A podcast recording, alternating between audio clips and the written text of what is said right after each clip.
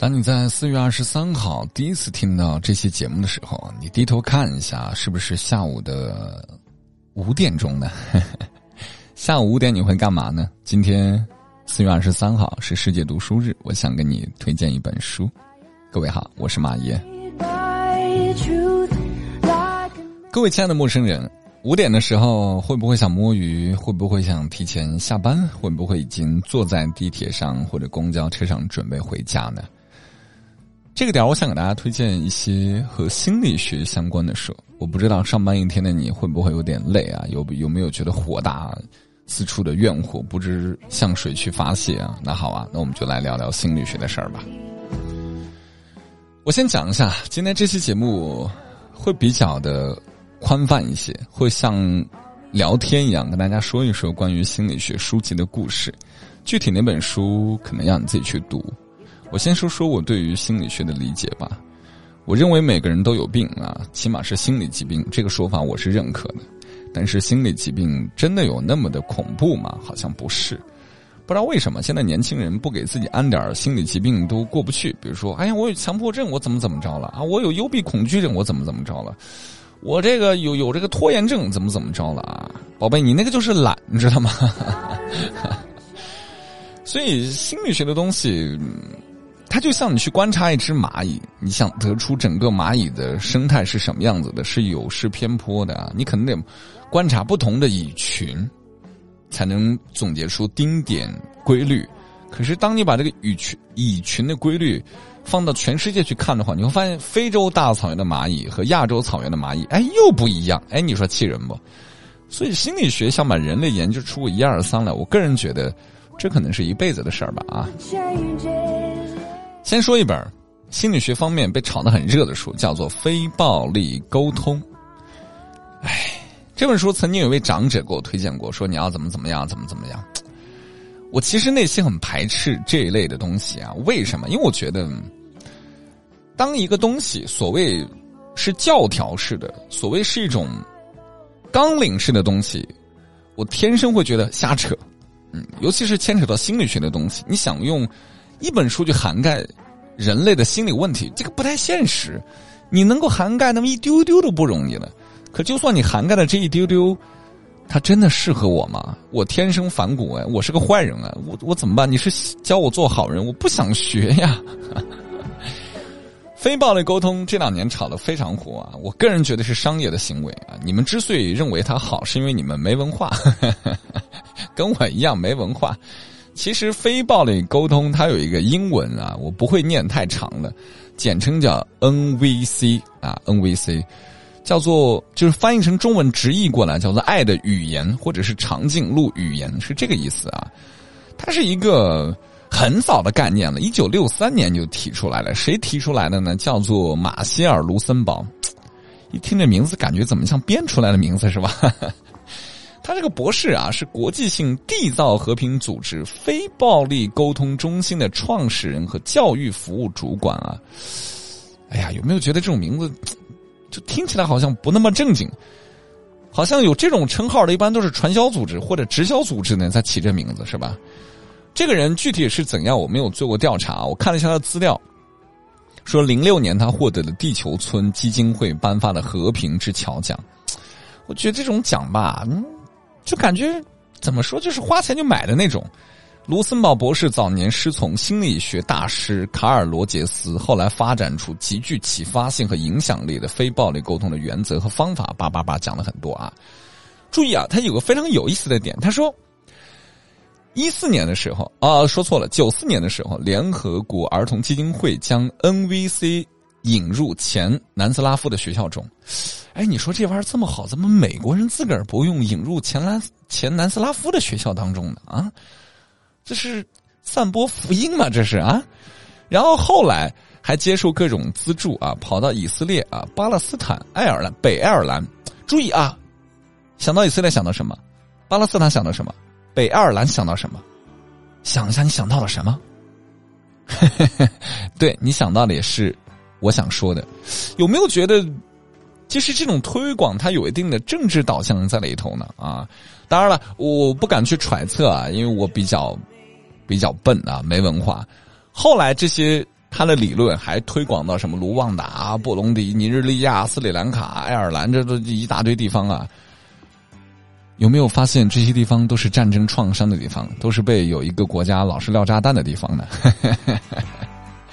所以现在大家能明白吗？就有的时候你们就是被商业的东西推动，被一些背后的东西推动的东西，说啊这个非暴力沟通特别好，特别好，特别好。我第一反应它好在哪里？你不觉得这就是一个？哎呀，说大一点是洗脑文化，说小一点是营销文化嘛？一个六十年代提出了一种冷战时期的产物，怎么？怎么到二零二二年了，还要被他炒作呢？所以，当有些人给我推荐《非暴力沟通》这本书的时候，我真的是嗤之以鼻。没文化，宝贝啊！我是这么理解的啊，我是这么理解的。如果你认为我错了，骂我，我孙子，好不好？但是你问我关于这本书的理解，那我就觉得是没文化啊。好了，这本书呢，喜欢看的可以去翻看一下。它不见得是一无是处嘛，就所有包裹起来的糖衣炮弹，它还是有层糖衣的嘛。舔一舔糖衣，把炮弹留下来就行了，好不好？但是不要指望说看完了非暴力沟通就能解决你孩子的沟通问题，不可能啊！想都不要想。这本书比较热，所以给你们提一下啊。但我个人觉得属于快消品，这这就是一个商业概念炒作出来的东西啊。好了，再说另外一本书啊，这本书也非常非常的具有争议。这本书我自己买了，嗯，非暴力沟通我没有买，我是网上看了一下，我不喜欢，我连买的欲望都没有，我觉得就是一个商品啊，谈不上书啊。重口味心理学这本书是以往我在节目当中聊到过的，它是一二年五月份啊，中国友谊出版人公司出版的图书，作者叫瑶瑶啊，瑶瑶。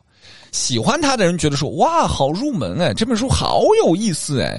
一眼能够看穿我身边的人的秘密啊、怪癖呀，我我都能够看懂啊，好棒！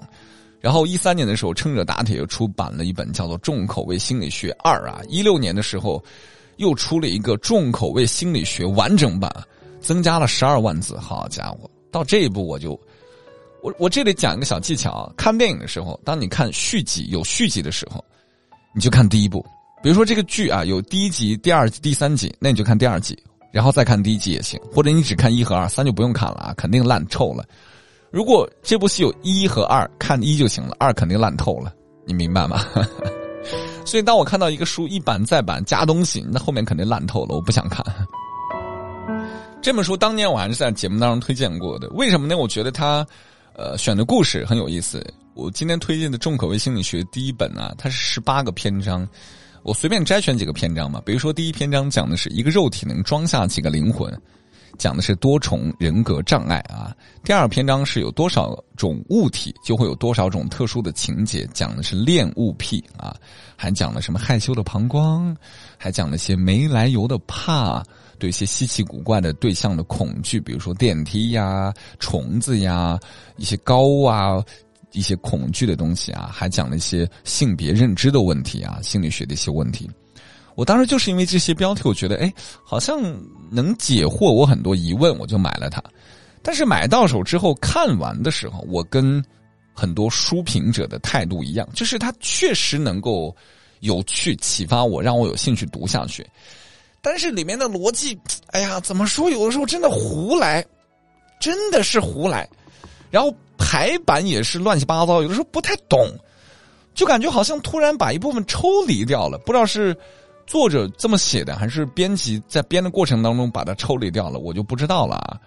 所以在网上很多人在骂说这本书是垃圾，不能够成为书，就像我骂非暴力沟通一样，就是有这种的这种的一些声音在里头。所以这本书你们要是有兴趣的话，自己去看一下。如果看不下去的话也没有关系，因为很多人跟你一样啊，也是在骂这本书。当然了，这本书不是一本真正意义上的心理学，它连入门我觉得都现在的维度来看都有点淡了。它是刻意的幽默和一些逻辑的缺失。你看着看着，突然之间不知道他在讲什么。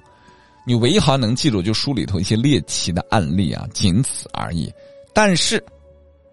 但是，还是那句话，任何一本书都有它的可取之处啊！不能说这本书看完毫无启发，否则我也不会在节目中推荐了。它可以让你对心理学产生好奇，有一些简单的知识点可以看看，比如九重人格，九重人格到底是怎么去界定的？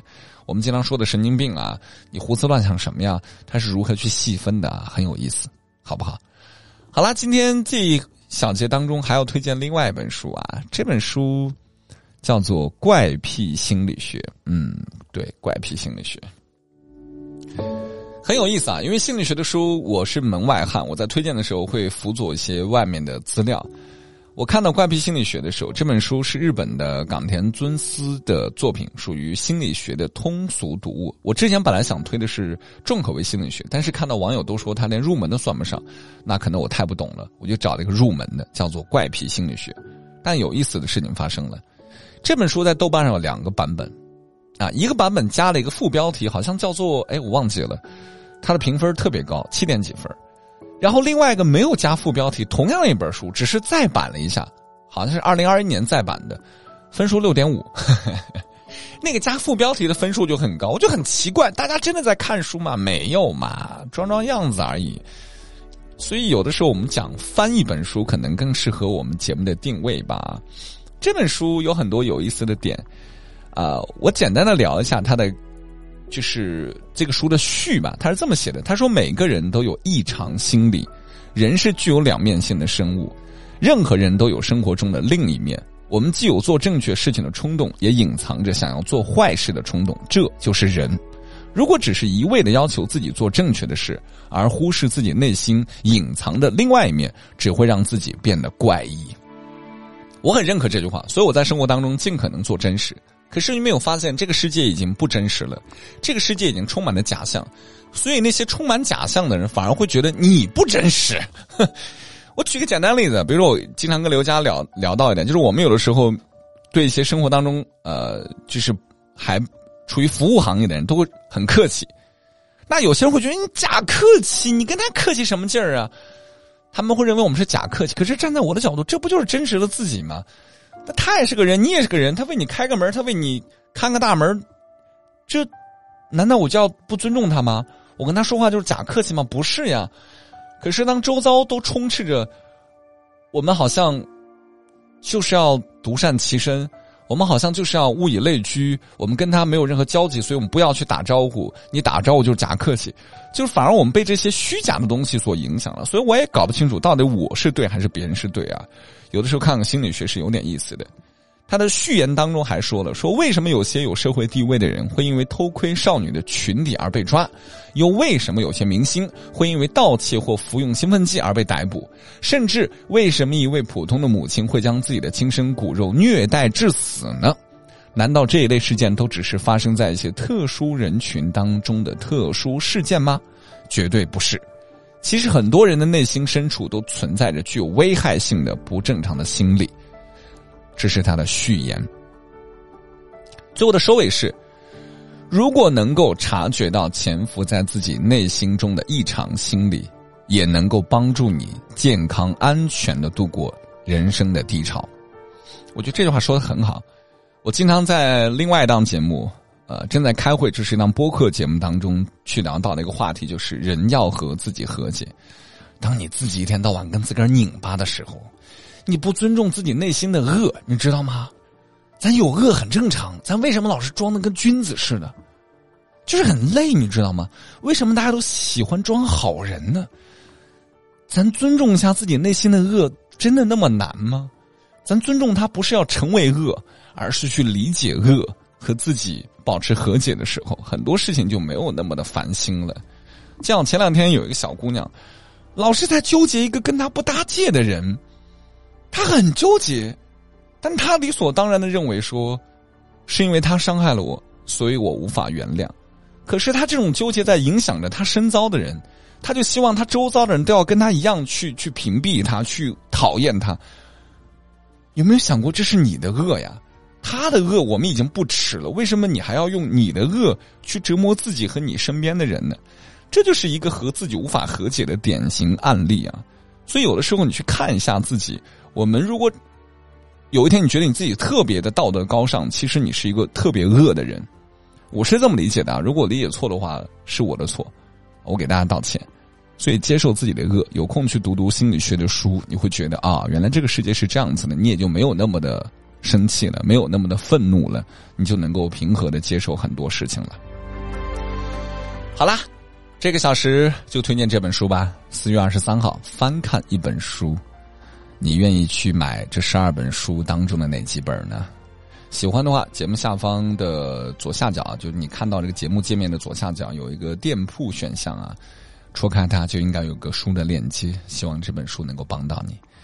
接下来的整点，红花会陪你度过，不知道他会推荐哪本书呢？我们下下一个整点再会。我是你们的马爷，拜拜。